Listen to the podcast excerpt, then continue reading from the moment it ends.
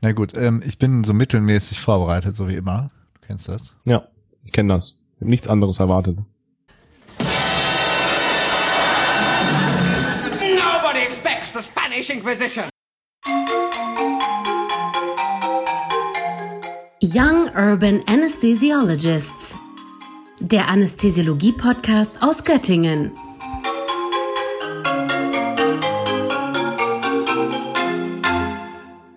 Wenn man sich drei unterschiedliche Konzepte zur BGA-Analyse hintereinander weg anhört, Das ist zu doll. Ja, Dann- ja, ich verstehe das ja schon nicht, wenn ich das lese.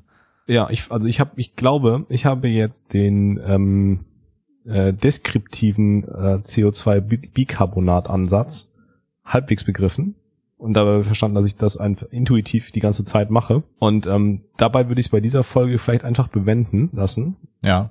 Dann testen wir doch jetzt in, der, in dem Sommerloch, wo alle in Urlaub sind, ähm, ein neues Format, nämlich kurz und knackig. Und machen lieber drei Folgen. Äh, eine zu deskriptiv, eine zu Anion Gap, eine zu Stewart. Ich glaube, das ist sogar ganz gut, wenn wir das so machen. Weil wenn wir, Weil- weil wenn wir, Das ist zu viel sonst. ja, da bist du halt wahnsinnig. Naja, außerdem ist ja Stu Stuart Approach jetzt nicht super bekannt, sag ich mal, in Deutschland. Ja.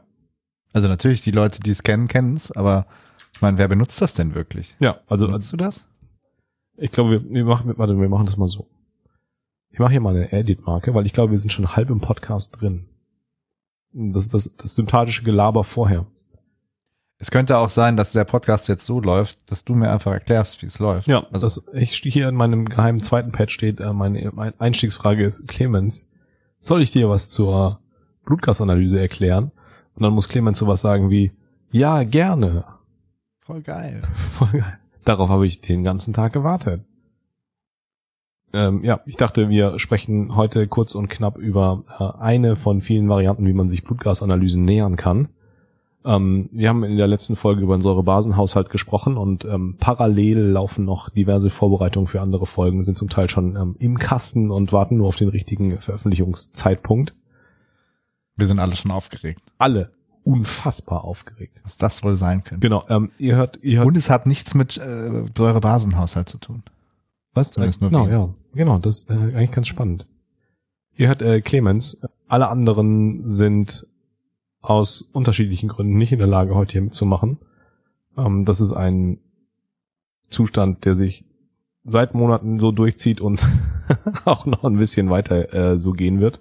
In unterschiedlichen Verlängerte Sommerloch. ja, haben alle billige Ausreden wie Kinder und heiraten und Geburtstage und äh, alles billige Ausreden. Ähm, ich versuche heute Clemens endlich beizubringen, wie das mit äh, dem Säurebasenhaushalt und der Analyse dafür ähm, so funktioniert. BGAs haben wir alle irgendwie in unserer anästhesiologischen Laufbahn äh, mehr oder weniger oft in der Hand, äh, im OP, auf der Intensivstation, auf den Intensivtransporten und sicher auch in der Schmerzmedizin Und in der Notaufnahme. und in der Notaufnahme.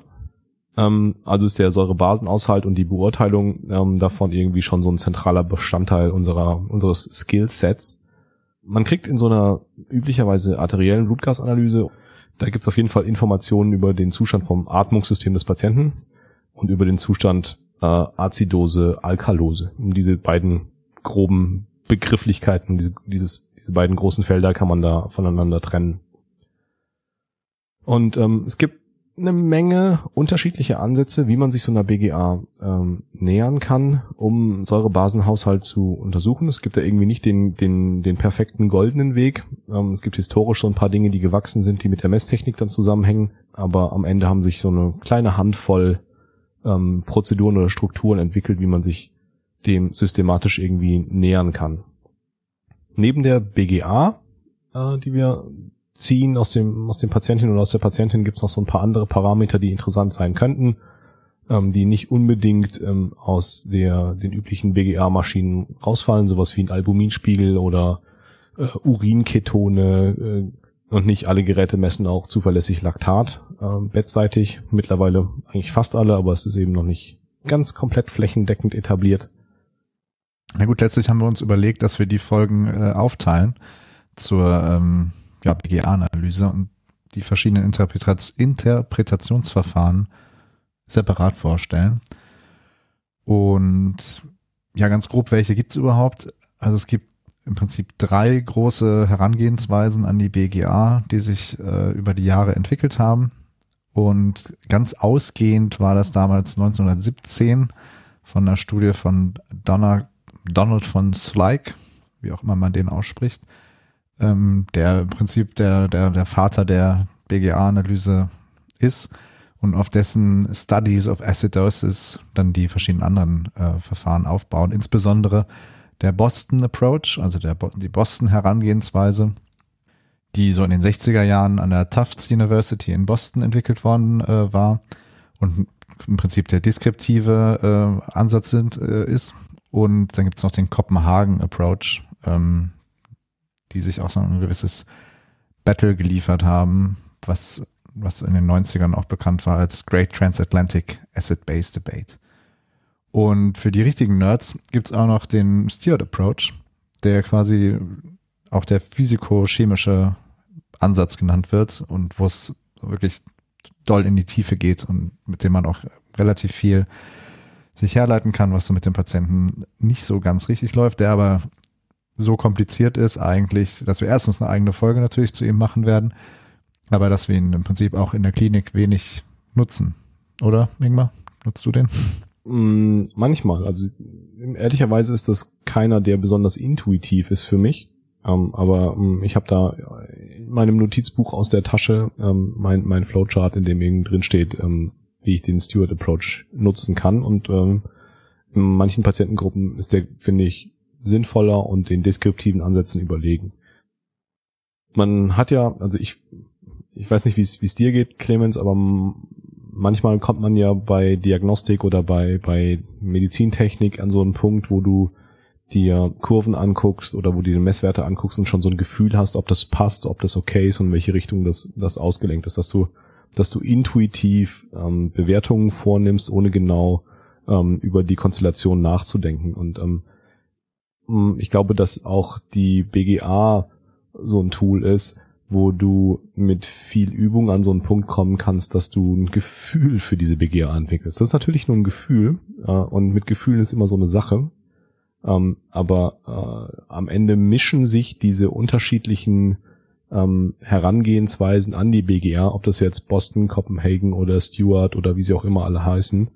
Ähm, am Ende benutze ich so eine Mischung aus allen, äh, ohne dir mhm. konkret vorhersagen zu können, was ich gerade äh, plane, äh, bei der BGA zu nutzen.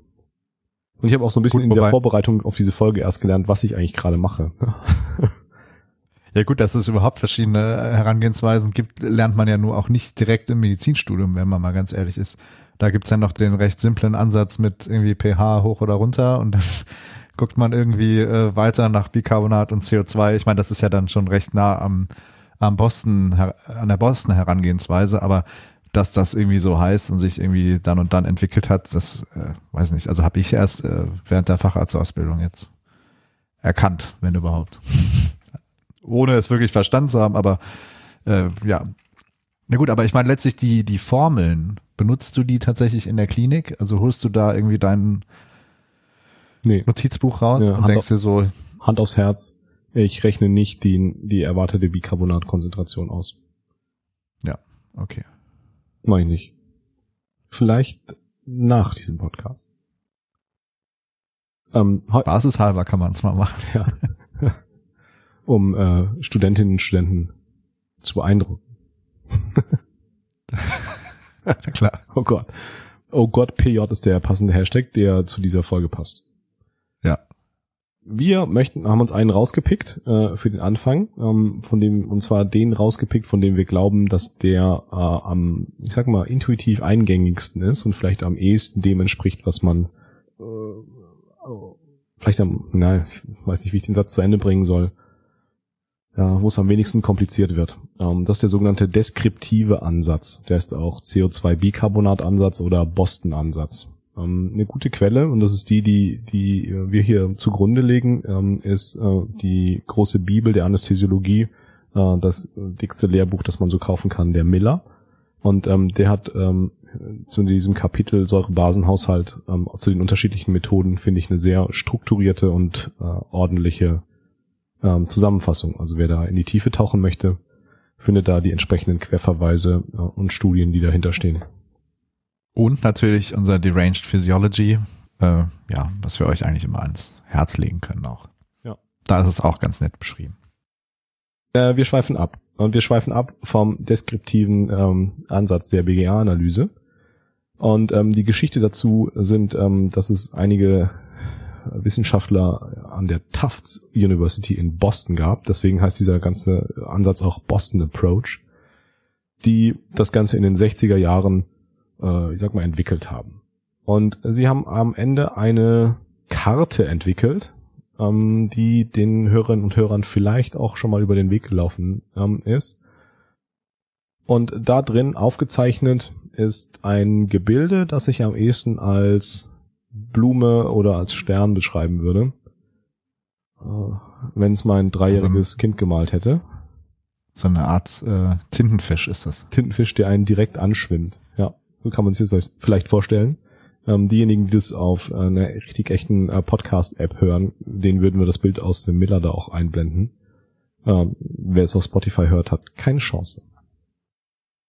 Ähm, die haben Berechnungen angestellt und haben eine mathematische Beziehung zwischen der dem der CO2-Konzentration oder und ähm, dem Plasma-Bicarbonat beziehungsweise dem Gesamt ähm, CO2 hergestellt. Und das Ganze dann von der Also wichtig ist erstmal genau, die haben das bei tatsächlichen Patienten gemacht, ne? Also die haben sich äh, gesunde Probanden, glaube ich, genommen Ja.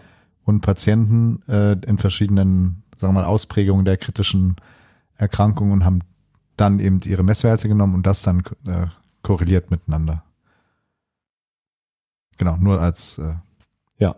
kleinen Einschub. Also es ist nicht keine Labor- äh, oder Theoriekonstrukt, sondern tatsächlich aus echten Messungen entstanden. Ja, aber die haben erst gerechnet und dann das validiert an Patienten mit äh, bekannten Säurebasenstörungen.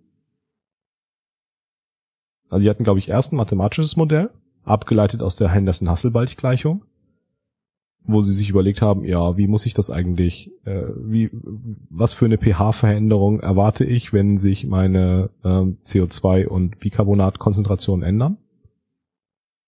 Und das haben sie dann validiert an Patienten mit einem stabilen Zustand, wo sie genau wussten, was, was, was, was gerade Sache ist. So habe ich das verstanden. Äh, zur Erinnerung, Henderson-Hasselbalch-Gleichung ist, bedeutet, dass der, der pH von einer chemischen Lösung ist der pKa und der äh, dekadische Logarithmus der dissoziierten Basen geteilt durch die dissoziierten Säureanteile. Ich hasse die Henderson-Hasselbalch-Gleichung. Hass, Hass, Hass. Genau, gut. Und was haben Sie denn letztlich jetzt äh, beschrieben oder was haben Sie letztlich rausgefunden? Also grundsätzlich haben Sie sechs primäre Zustände beschrieben, in denen sich ein Patient oder eine Patientin eben befinden kann. Und das ist ja auch das, was einem mehr oder weniger intuitiv, wenn man so möchte, inzwischen äh, ja vorkommt. Also alles von akuter respiratorischer Störung ähm, über chronische respiratorische Störungen bis hin zu metabolischen Störungen und dann eben natürlich entsprechend entweder eine Azidose oder eine Alkalose, also sprich akute respiratorische Azidose bis chronische respiratorische Azidose über chronische respiratorische Alkalose und auch die akute respiratorische Alkalose und eben die metabolische Alkalose und metabolische Azidose. Und diese ähm, Zustände haben sie dann eben beschrieben und eben, so wie du gesagt hast, erst nach diesen Berechnungen dann an tatsächlichen Patienten validiert und das eben gefunden und festgestellt. Und daraufhin dann ihren, ihren Oktopus sozusagen, ihren Oktopus erschaffen, über den man eben äh, ja, beschreiben kann, wie die entsprechenden Bicarbonatwerte zu sein hätten, wenn der Körper die entsprechende Kompensation vollständig vollbracht hätte. Richtig? Ja. Und ähm, die sagen, man braucht halt diese Karte äh, und dann die äh, Blutgasanalyse mit den entsprechenden Werten und dann trägt man da oder kann man über die das Eintragen des äh, pH-Werts und ähm, der Bicarbonat äh, rausfinden, was für eine Störung äh, deine Patientin oder dein Patient gerade hat. Und dazu muss man entweder genau wissen, was für Werte äh, die jeweiligen Störungen da mitbringen, oder man hat eben diese Karte, wo man das auf die Arme des Sextopusses, hat nämlich nur sechs Arme, wo, wo man da genau drauf fällt. Es gibt halt gleich, also hinter diesen, hinter den Armen des Oktopus, des Normogramms des Boston Approaches, stehen äh, Gleichungen. Ja, ähm, die bei Atemstörungen die Wasserstoff-Ionenkonzentration mit einem PCO2 und bei Stoffwechselstörungen den PCO2 mit der Bicarbonatkonzentration in Beziehung setzen.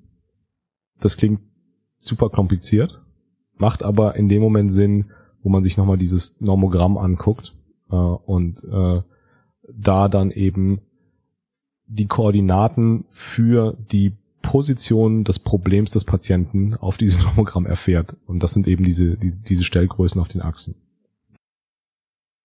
Okay, Ingmar, wollen wir mal ein Beispiel durch? Lass uns mal ein Beispiel machen. Gerne. Also, der pH von unserem Patienten ist bei 7,55. Okay? Ja. Habe ich. Und wir haben sein Bicarbonat auch gemessen. Beziehungsweise haben wir es wirklich gemessen oder haben wir es berechnet? Wir haben es ja im Prinzip nur berechnet, richtig? Es wird ja abgeleitet aus der Henderson-Hasselbalch-Gleichung. Ich weiß jetzt nicht, äh, inwiefern jedes äh, PGA-Gerät, das wir aktuell benutzen, das jetzt irgendwie immer noch so macht. Aber ist ja auch egal. Letztlich haben wir jetzt ein äh, Bicarbonat gemessen von oder berechnet von 48. Was würdest du denn dazu sagen? Da, wenn ich das, das trage ich jetzt ganz brav in das äh, Säurebasennormogramm des Boston Approaches ähm, an modifiziert nach Brenner, Rektor und publiziert in The Kidney 1986. Hm. Ähm, und dann ähm, lande ich da direkt in der metabolischen Alkalose. Mhm. Und zwar total. Also muss dieser Patient unbedingt eine metabolische Alkalose haben. Welchen anderen Wert kannst du dir denn jetzt daraus noch ableiten? Ich müsste mir daraus ableiten können, die äh, Wasserstoffionenkonzentration im Blut. Mhm. Ähm, und auch das kann ich ableiten aus diesem Normogramm. Da ist glücklicherweise so eine Skala. Ja. Ähm, und äh, die sagt, dass ich zwischen 70, zwischen 60 und 70 äh, Nanomol pro Liter Wasserstoffionen da haben sollte, oder? Ja, Wobei die natürlich nicht frei da rumschwimmen, aber genau. Und was wäre jetzt, wenn du jetzt äh, in deiner BGA weiter noch das PCO2 in Millimeter Hg gemessen hättest ähm, und das aber nur, weiß ich nicht, 15 ist? Was wir ja jetzt hier machen, ist doch eigentlich, du hast deinen pH-Wert, du hast deinen Bicarbonatwert, der soll so und so und so sein. Ja. Und wenn der tatsächlich da reinfällt, dann weißt du, du hast eine metabolische Alkalose und die ist entsprechend kompensiert, wenn auch die CO2-Werte inzwischen entsprechend dazu passen, richtig? Ja. Und wenn das nicht der Fall ist, also wenn das CO2 nur 20 ist, dann würde man ja sagen, überkompensiert der Körper ja sogar in diesem Fall. Wobei das jetzt vielleicht ein schlechtes Beispiel, aber das ist die, das ist die Skala auf der rechten Seite, ne? Ja, genau, das ist die auf der rechten. Aber mal angenommen, du hättest jetzt 7,55 und hättest ein Bicarbonat von 20, dann wärst du ja bei der akuten respiratorischen Alkalose. Mhm. Ähm, wenn ich dabei noch ein PCO2 von 25 habe, genau, wenn du das hättest, dann, dann ist es sauber kompensiert. So. Also wir sind hier 7,55, 20 Bicarbonat und ähm, das CO2, da sind wir ja auf dieser Linie, oder? Da, da gucken wir doch so schräg. Also wo schneiden wir wo schneiden wir diese Linien? Hm, okay, das und da heißt, dachte ich, da, sitz, da sitzen wir, wenn wir hier sitzen, sind wir irgendwie zwischen dieser 25er und dieser 20er. Und was ist jetzt, wenn das nicht das ist, was wir, was wir messen? Also wenn wir das zwar erwarten, aber wenn da jetzt ein anderer Wert rauskommt. Dann haben wir, glaube also, ich, nach dem deskriptiven Ansatz ein Problem. Ja, aber das ist ja genau der Punkt, oder? Dass, dass der Patient ja theoretisch Läuse und Flöhe haben kann. Also die sagen ja hier irgendwas von wegen noch eine Ketoazidose bei einer respiratorischen Infektion.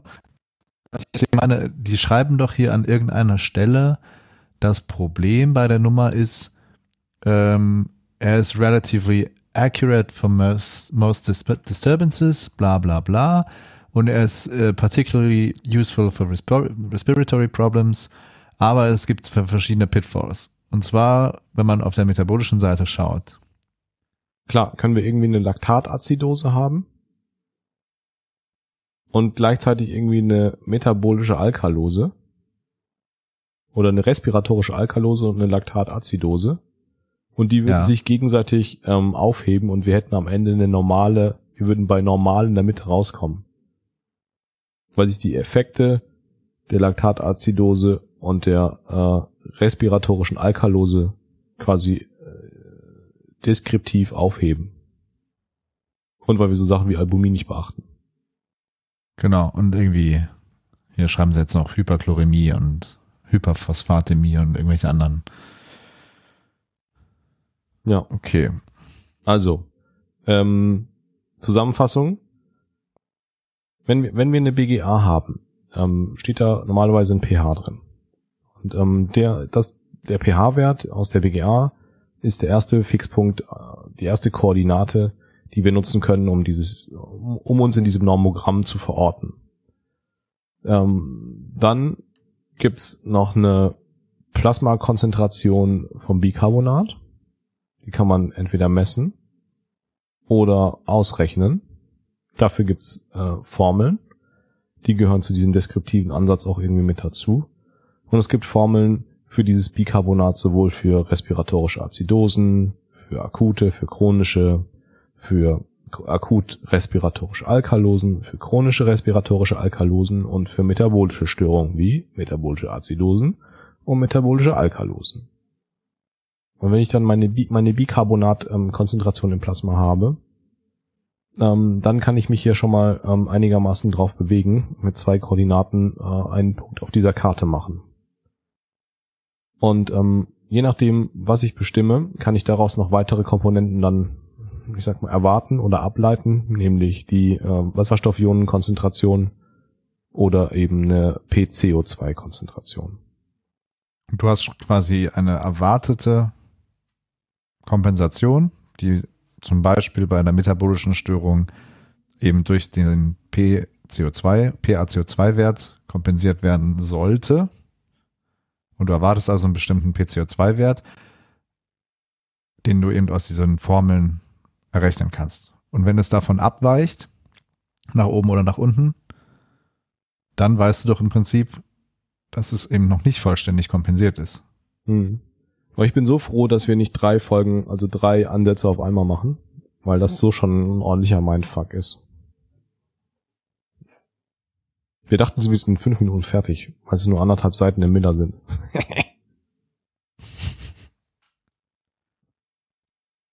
Jetzt nochmal off the record, ne? Also ist nicht der Sinn dieser Nummer, also natürlich, man will rausfinden, was ist überhaupt das zugrunde liegende Problem. Also, ist es respiratorisch oder ist es metabolisch?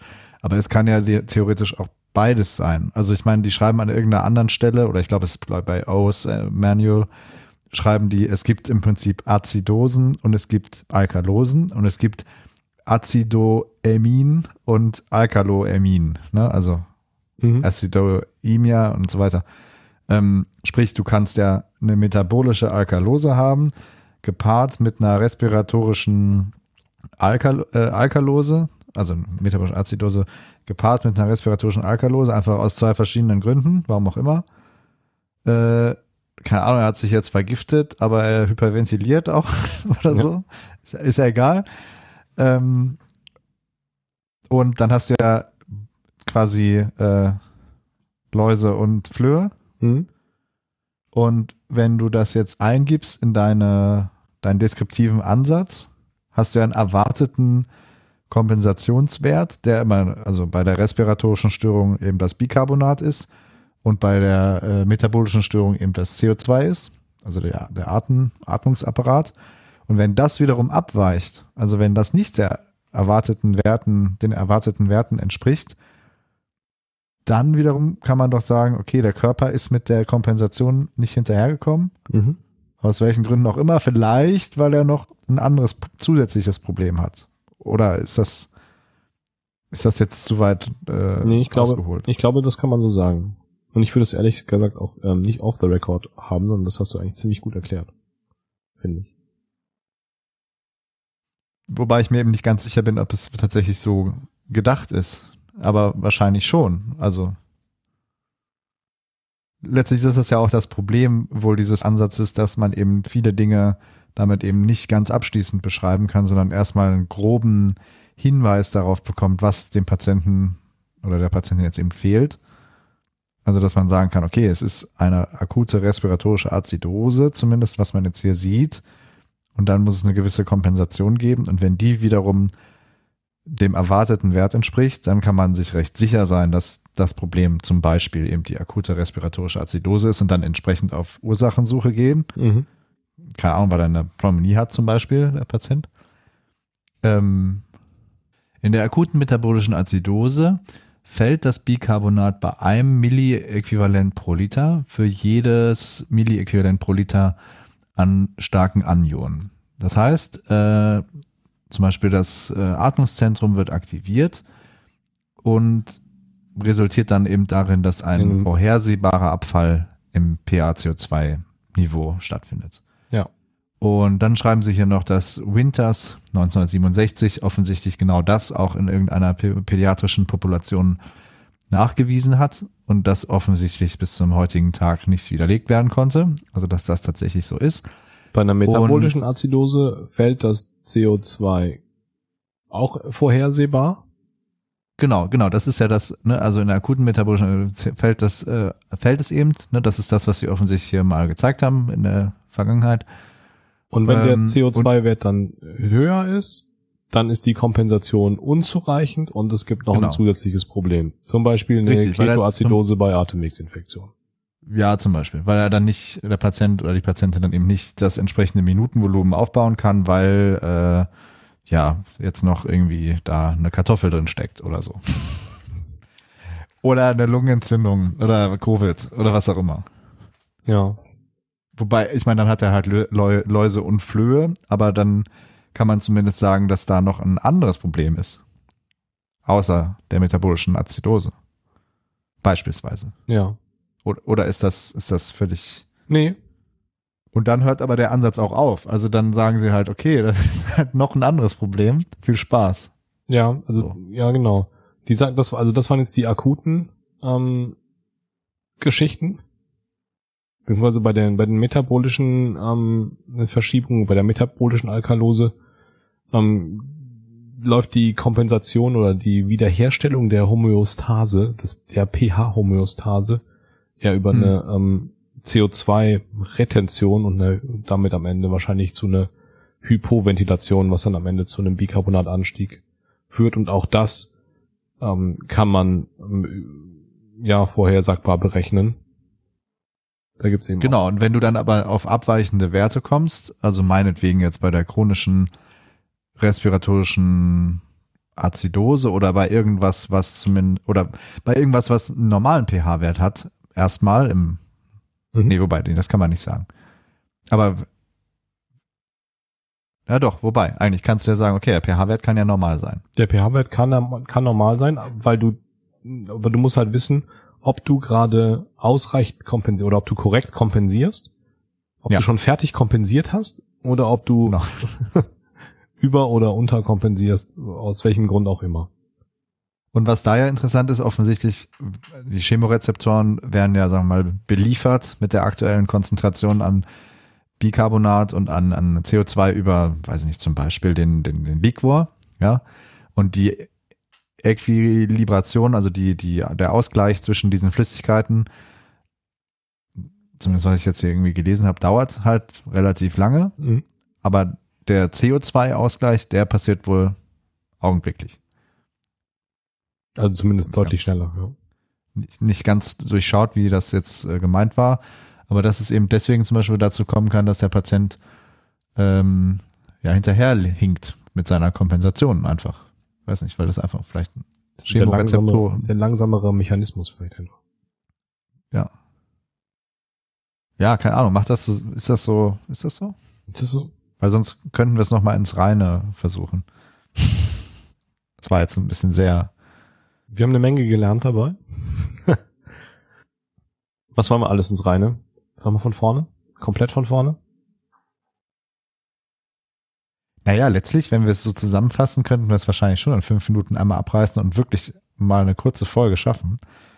Mal Jetzt, wo wir so tun, als hätten, jetzt, wo wir es, wo tun, wo wir so tun, als hätten wir es verstanden.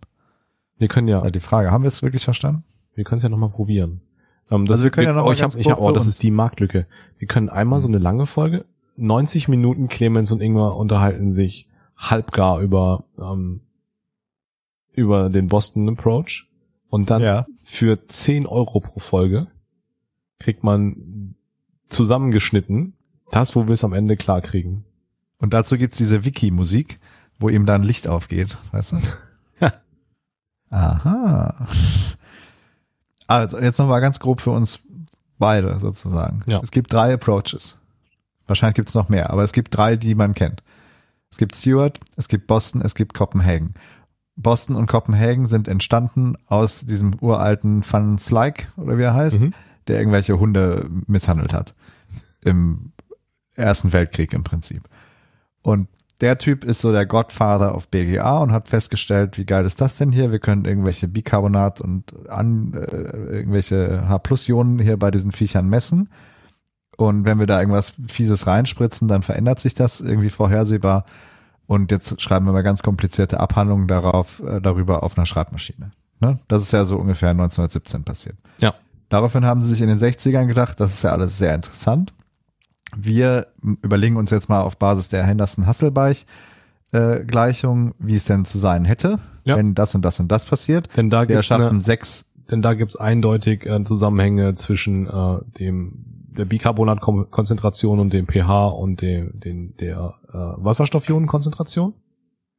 wir erschaffen sechs Formeln, die für respiratorische Azidose der akuten und chronischen und der äh, respiratorischen Alkalose, akut und chronisch, und der metabolischen Az- Azidose und Alkalose gewisse gegensätzliche Werte vorhersagen. Also sprich bei der metabolischen Störung das PCO2 und bei der respiratorischen Störung das ähm, Bicarbonat. Und wenn man diese Formeln benutzt, kann man daraus ein Nomogramm erschaffen, sprich diese Tentakelqualle, ähm, die gewisse Dinge vorhersagt. Also da hat man den pH-Wert und man hat äh, den Bicarbonatwert, man hat ähm, H-Plus-Ionen und CO2. Und wenn alles richtig läuft im Körper, dann kann man völlig vorhersehbar über diese äh, Gleichung, die sie dann auch bei echten Patienten, sei es krank oder gesund, validiert haben, gewisse Gesetzmäßigkeiten finden, wie alles zu sein hat, wenn alles schick läuft. Sprich, wenn man jetzt zum Beispiel einen pH-Wert von 7,2 hat und man hat ein Bicarbonat von äh, 4, ja, jetzt wenig, aber hat man meinetwegen mal, dann äh, ist es eine metabolische Azidose und dann hat das CO2 zu sein plus minus 15. Richtig? Genau. Und wenn Oder das, der, plus minus 10. wenn das der Fall ist, dann ist die Kompensation des Körpers in Ordnung. Richtig. Dann versucht der Körper wieder auf sein entsprechendes normales pH-Niveau zu gelangen. Wenn das aber nicht der Fall ist, weil das CO2 ist jetzt bei 35 und macht die Sache eigentlich nur noch schlimmer, sprich der Patient ist auf dem absteigenden äh, pH-Ast, wenn man so möchte, oder dem aufsteigenden eigentlich, ähm, naja, dem Absteigen. Wie auch immer. Also jedenfalls, jedenfalls geht's nicht äh, gut aus, ja. Ähm, weil er, keine Ahnung, eine Kartoffel verschluckt hat und gar nicht so viel atmen kann, wie der Körper gerne würde. Dann muss man sich überlegen, Hat er eine Kartoffel Okay. verschluckt oder nicht? hat er eine Kartoffel verschluckt oder nicht oder ein anderes Problem, das man vielleicht behandeln kann. Aber da hört der Austin Approach auf. Da sagen die dann, okay, das ist jetzt euer Problem, weil jetzt, äh, wir beschreiben jetzt hier nicht mehr die Anionenlücke, wir beschreiben jetzt hier nicht den Standard Basic Test, diese ganzen Sachen können wir eh nicht messen, 1960. Oder vielleicht doch, aber jedenfalls machen wir es nicht. Und jetzt seid ihr auf euch alleine gestellt. Deswegen heißt es auch deskriptiver Ansatz, weil die eben nur beschreiben, ähm, wie die Situation gerade ist und äh, keine Hilfestellung dabei geben, wie es dazu kommen konnte Oder was als nächstes geschieht. oder was als nächstes geschieht, ne? sondern nur so, Oder was man idealerweise reinschütten soll. so ist es. Die, die geben dem, dem Kind einen Namen, der heißt dann chronisch akut, respiratorisch oder metabolisch und Ja. Azidose oder Alkalose oder im abgefahrensten Fall normal, ja. ähm, was aber halt auch bedeuten kann, ähm, dass du durch die Unschärfe ähm, dieses Systems eben, wenn du Läuse und Flöhe hast, zwei Probleme haben kannst, die sich in diesem deskriptiven Ansatz ausgleichen. Wie, was ist ich, eine Laktatazidose und eine Kartoffel verschluckt. Oder was auch immer. Ja, und das gibt dir der Ansatz halt nicht her. Am Ende ist es ja so. Wir gucken uns den pH an, sagen Azidose oder Alkalose Mhm. und schauen uns dann CO2 und Bicarbonat an und entscheiden metabolisch oder respiratorisch und schauen uns dann an, ob akut oder chronisch, indem wir uns bei der respiratorischen Azidose überlegen, ob die Bicarbonatkonzentration zu unserem PaCO2 passt. Das müssen wir mit einer Formel machen. Genau, oder mit dem Nomogramm, Ja, also dem Oktopus. Sextopus. Ja. Zweifach amputierter Oktopus. Das ist der Untertitel der Folge. Und das Codewort. Und wenn das nicht passt, dann ist noch irgendwas anderes falsch. Die Niere ist im Eimer oder da ist eine Kartoffel. oder beides. Und beides ist ganz schlecht. Eine Kartoffel in der Niere. Das ist alles. Schon, wild. schon schwierig. Ich glaube, wir überschätzen diesen Approach. Der ist tatsächlich wahrscheinlich echt für. Ne, es ist halt, das ist genau das, was er, das ist genau das drin, was draufsteht. Das ist deskriptiv. Wir können ja mal Folgendes machen. Du stehst auf deiner Intensivstation rum, es kommt ein Patient rein. Und der Patient sieht irgendwie nicht gut aus. Mhm. Und die, äh, die Pflege hat jetzt eine BGA gemacht. Und du willst ja jetzt wissen, wie können wir jetzt dem armen Menschen helfen? Was müssen wir tun? Du hast jetzt deine üblichen Untersuchungen gemacht, du hast ihn abgehorcht, aber irgendwie bist du jetzt nicht auf die Idee gekommen, äh, ist es jetzt die Niere, ist es die Lunge, ist es was ganz anderes, äh, keine Ahnung. äh, warum auch immer. ECMO ist Dein, drin, Stethoskop, BGA. dein Stethoskop ist kaputt, Ja. ja. Echo kannst du nicht und äh, so, Gesundheit. Und dann hast du jetzt diese BGA und da steht jetzt, der Patient hat äh, eine, ein pH-Wert von 7,6. Ja. Ja, selten genug. Mhm. Aber ist so. Und gleichzeitig, also da gehst du erstmal davon aus, es ist eine Alkalose, richtig? Ja. Weil das ist ja, das ist ja einfach. Also, es ist eine Alkalose. Und jetzt willst du ja wissen, ist das eine metabolische oder eine respiratorische Alkalose? Weil, ich meine, das kann unterschiedliche Ursachen haben. Äh, also eine Alkalose ist ja eher selten, aber sagen wir mal, der Patient atmet nicht genug, weil da eben eine Kartoffel drin steckt, die du noch nicht gefunden hast. Aber das weißt du ja noch nicht. Dann hätte er eine Azidose.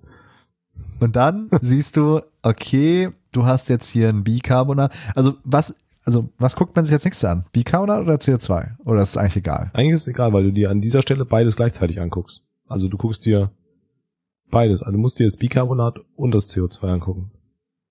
Ja. Weil das Und was also machst die, du jetzt da draus, weil die- jetzt weil der- 28 dabei rauskommt? Weil das CO2 und das Bicarbonat, die hängen ja über die Henderson-Hasselbalch-Gleichung irgendwie zusammen. Ähm, Ja, ja, klar. Weil, also die hängen nicht direkt zusammen, aber dein, dein, dein Bicarbonat ist ja am Ende, spiegelt das ja die Gesamt-CO2-Konzentration im Körper irgendwie wieder. Also da, da, Und was machst du jetzt, wenn das Bicarbonat bei einem pH von 7,6 bei 28 ist? Das ist zwischen diesen Tentakeln. Was dann? ja, also das ist das Problem vom, vom deskriptiven Ansatz. Da sind wir völlig hilflos. Das kann dann alles Mögliche sein. Ja, oder? Naja, beziehungsweise dann schaust du dir halt das CO2 an. Und wenn das wenigstens passt, dann kann man. Naja, wobei. Nee. Hm. Naja, gut, okay. Also ich meine, ich will jetzt nur kapieren, was machen wir denn jetzt in der Praxis mit diesem Quatsch? Also was ist denn jetzt, wenn das Bicarbonat halt nicht auf dieses Nomogramm passt? Gibt es das gar nicht? Ist das nicht physikalisch nicht möglich? Oder in der Praxis, in der Praxis holst du ja nicht das, das dürfen wir jetzt auch nicht on, on the record sagen, on air. Das ist alles nicht on the record hier. Ähm, alles, was wir machen, ist hier streng geheim. Aber wie oft hast du denn schon deine Normogrammkarte aus der Tasche gezogen? Und überlegt, ah ja, bin ich jetzt zwischen der akuten und der chronischen respiratorischen Alkalose? Ja. Ähm, sondern du, du guckst dir halt irgendwie, am Ende guckst du dir an, ist es CO2 hoch? Also wie sind Bicarbonat und CO2? Und ist es Mhm. eine respiratorische oder eine meta metabolische Nummer? Und Mhm. wie akut und wie chronisch das ist? Und dann guckst du dir den Verlauf an. Und dann dann machst du, weiß nicht, Ja, genau. NIF oder Dialyse oder beides. Und wenn es schnell ob besser, wird, wird. ist es akut. Und wenn es wenn das Bicarbonat 50 ist, dann ist es wahrscheinlich chronisch. Also direkt ECMO und Dialyse dran und dann wird schon alles besser werden. Ja. Und dann die BGA.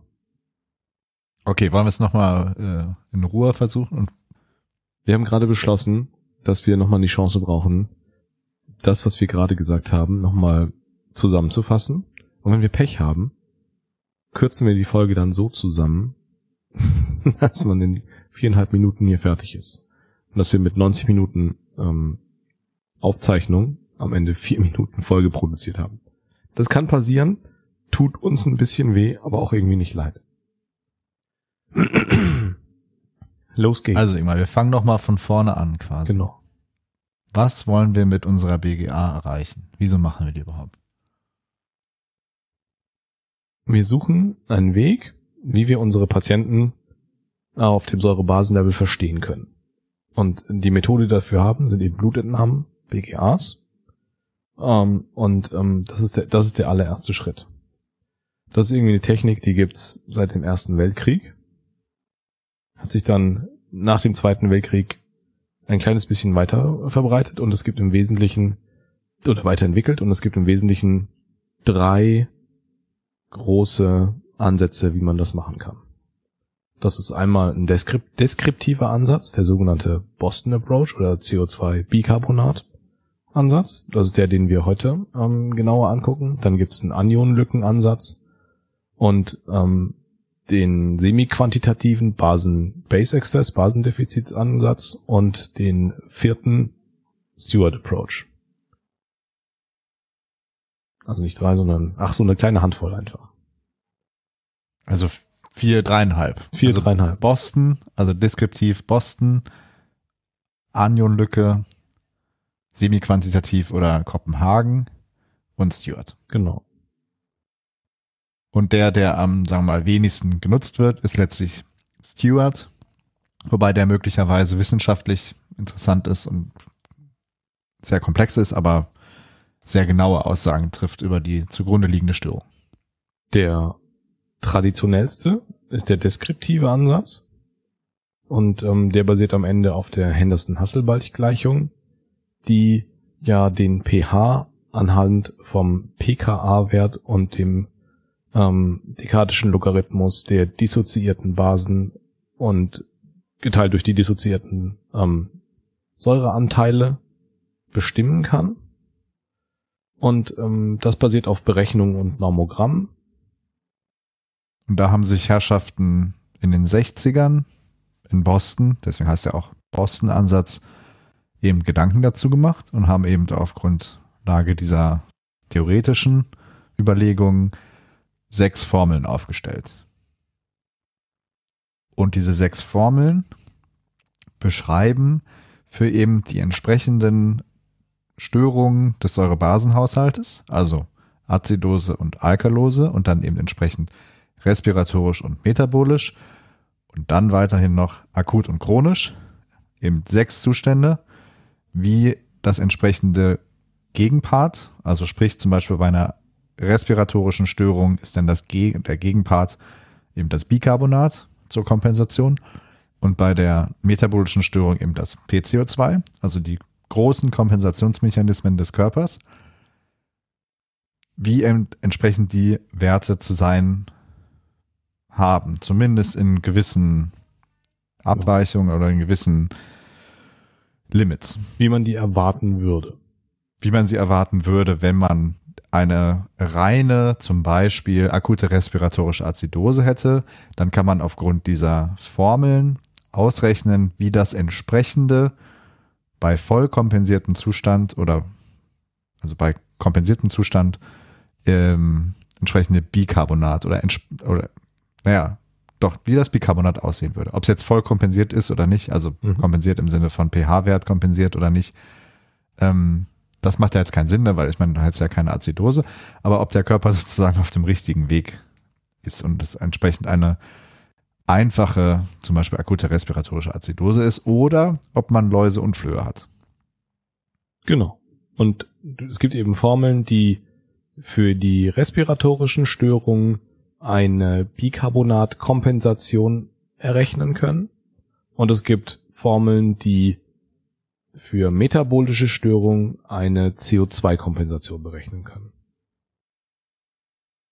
Jetzt muss man noch festlegen, was ist denn mit Kompensation eigentlich gemeint? Weil wenn man eine Azidose hat, dann ist man ja per Definition eben nicht kompensiert, was den pH-Wert angeht.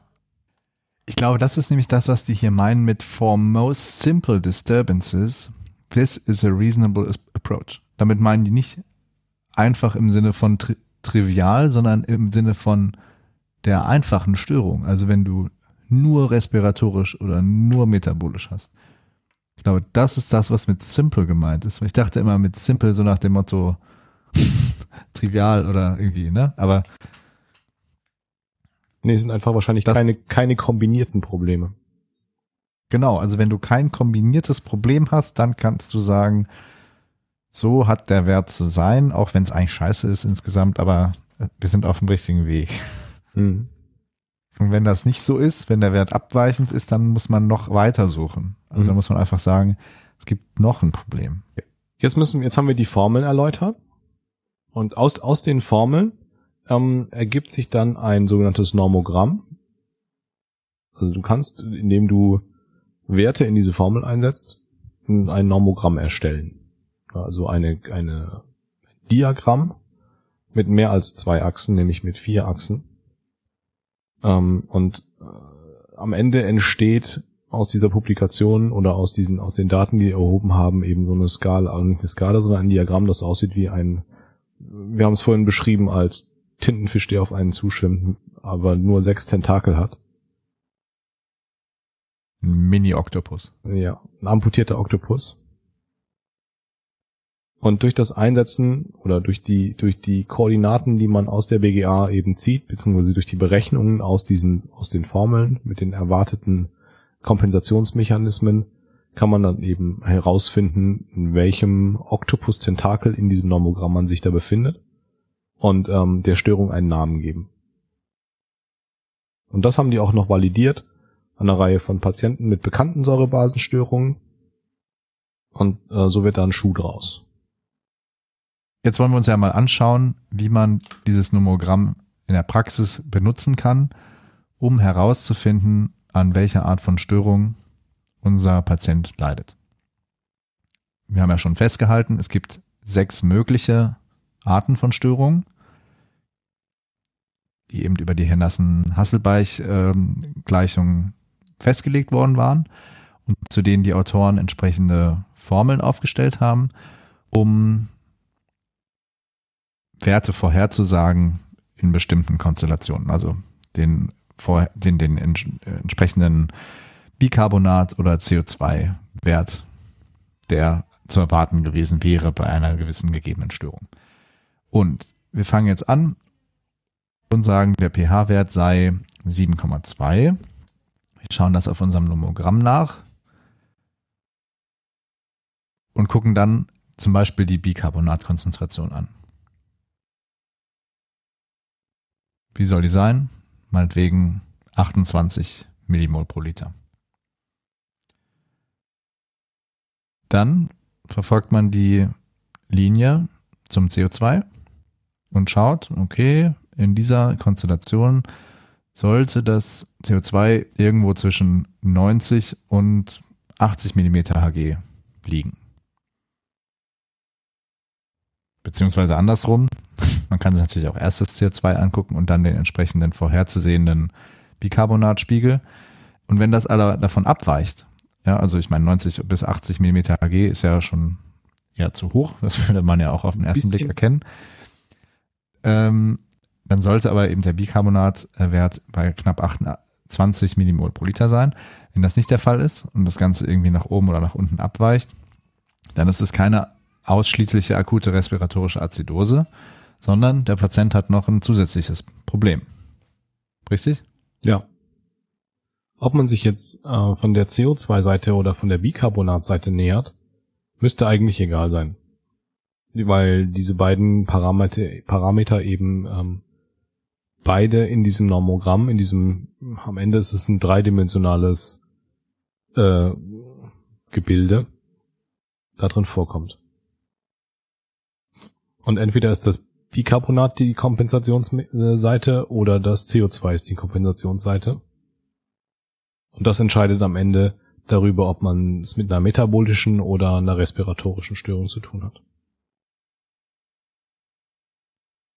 Gut. Und jetzt kann man natürlich diese sechs Formeln auswendig lernen.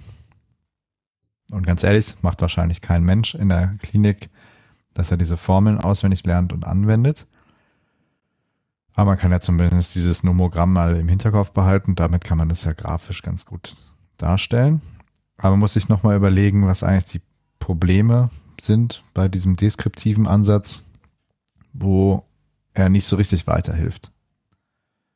Also bei respiratorischen Störungen ist er anscheinend, zumindest wird das hier auch im Miller so beschrieben, relativ akkurat für die meisten respiratorischen Störungen. Aber wenn man sich die metabolische Seite anschaut, dann ist es wohl alles doch nicht mehr ganz so einfach, wie man, wie man so denkt. Abgesehen davon, dass das natürlich auch äh, kompliziert wird, wenn man diese Formeln wirklich in der Praxis anwenden äh, möchte und vor allem auch vielleicht jetzt im Notfall natürlich das nicht einfach so ausrechnen kann. Aber manche komplexere Abweichungen der, des Säurebasenhaushalts ähm, werden eben nicht berücksichtigt. Also sprich solche Dinge wie zu wenig Albumin oder eine Hyperchlorämie oder Einfach Kombination von. Kombinationsstörung, genau. Also metabolische Azidose und Alkalose, äh, die dann in äh, entsprechenden Azidämie oder Alkalosämie münden. Naja. Also was, was kann man zusammenfassend sagen zum Boston Approach? Es ist einfach nur eine, Besch also es ist nicht einfach nur, sondern es ist eine Beschreibung eines Zustandes, die unsere Patientinnen und Patienten haben sollen. Sollen. Ähm, es gibt eine Hilfestellung darüber, ob das ein stabiler Zustand ist oder ob der sich in einer äh, Kompensation oder in einer nicht fertigen Kompensation befindet. Ich glaube, das war's am Ende. Das hilft nicht so richtig weiter auf harte Ursachenforschung zu, wir nicht noch mehr äh, Ansätze uns vorgenommen haben für diese Folge. Weil wir fanden das am Ende eigentlich schon äh, schwierig genug. Letztlich kann man das ja einfach mal in der Klinik ausprobieren. Man kann sich ja mal das Nomogramm nehmen und mal schauen, wie weit man damit kommt. Ja. Und dann wird man wahrscheinlich feststellen, okay, man kommt relativ weit, aber eben nicht bis ganz zum Ende. Wenn es richtig spannend wird, wird es wahrscheinlich ein bisschen zu kurz greifen. Und das ist im Prinzip der Cliffhanger ja. für die nächste Folge. Ja, so machen wir das. Äh, schönen Tag noch. Bis bald. ja, bis bald.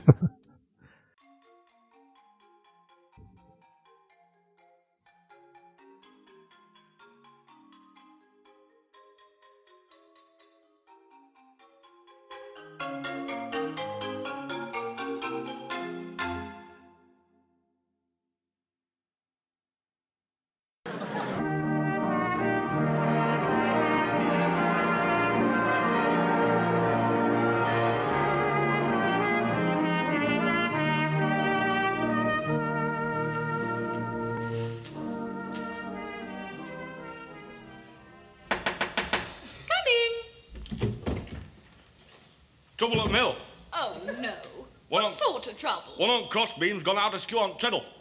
Pardon? One on crossbeam's gone out of skew on treadle. I don't understand what you're saying. One of the cross beams has gone out askew on the treadle. But what on earth does that mean? I don't know. Mr. Wentworth just told me to come in here and say that there was trouble at the mill, that's all. I didn't expect a kind of Spanish Inquisition. Nobody expects the Spanish Inquisition. Our chief weapon is surprise. Surprise and fear. Fear and surprise are two weapons. Our fear and surprise and ruthless efficiency are three weapons. Our fear and surprise and ruthless efficiency and an almost fanatical devotion to the Pope are four. No. Amongst our weapons. Amongst our weaponry are such elements as fear. I'll come in again.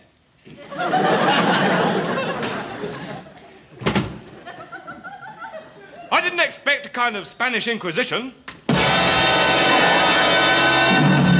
Nobody expects the Spanish Inquisition.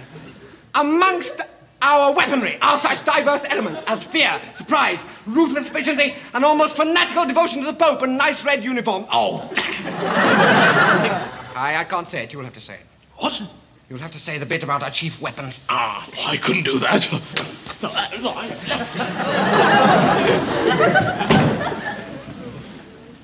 I didn't expect a kind of Spanish Inquisition. Uh, uh, nobody um, expects. Uh, expects. Nobody expects the um, Spanish. Um, Inquisition. I know, I know. Nobody expects the Spanish Inquisition. In fact, those who do expect. Our chief weapons are. Our chief weapons are. Um. Uh, uh, Surprise. Surprise. That's it. Stop, stop, stop there. Stop there. Stop. Phew. Ah. Our chief weapon is a surprise. Blah, blah, blah, blah, blah. Cardinal, read the charges. You are hereby charged that you did on diverse nights commit heresy against the Holy Church. My own man. That's enough. now, how do you plead? We're innocent. We'll change your mind about that. Fear, surprise, and almost ruthless. Ooh. Now, Cardinal, a rack.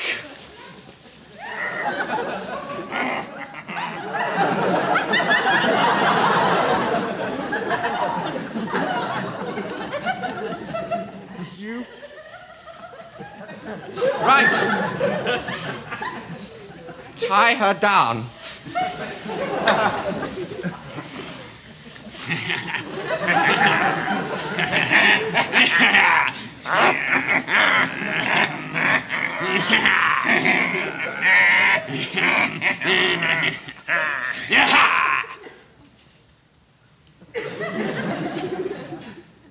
Right. How do you plead? Innocent. Ha! Right! Cardinal, give the rack. Oh dear. give the rack a turn. I know, I know you can't. I didn't want to say anything. I just wanted to try and ignore your crass mistake. I, I, makes it all seem so stupid. Shall I um? Oh God, just pretend for God's sake.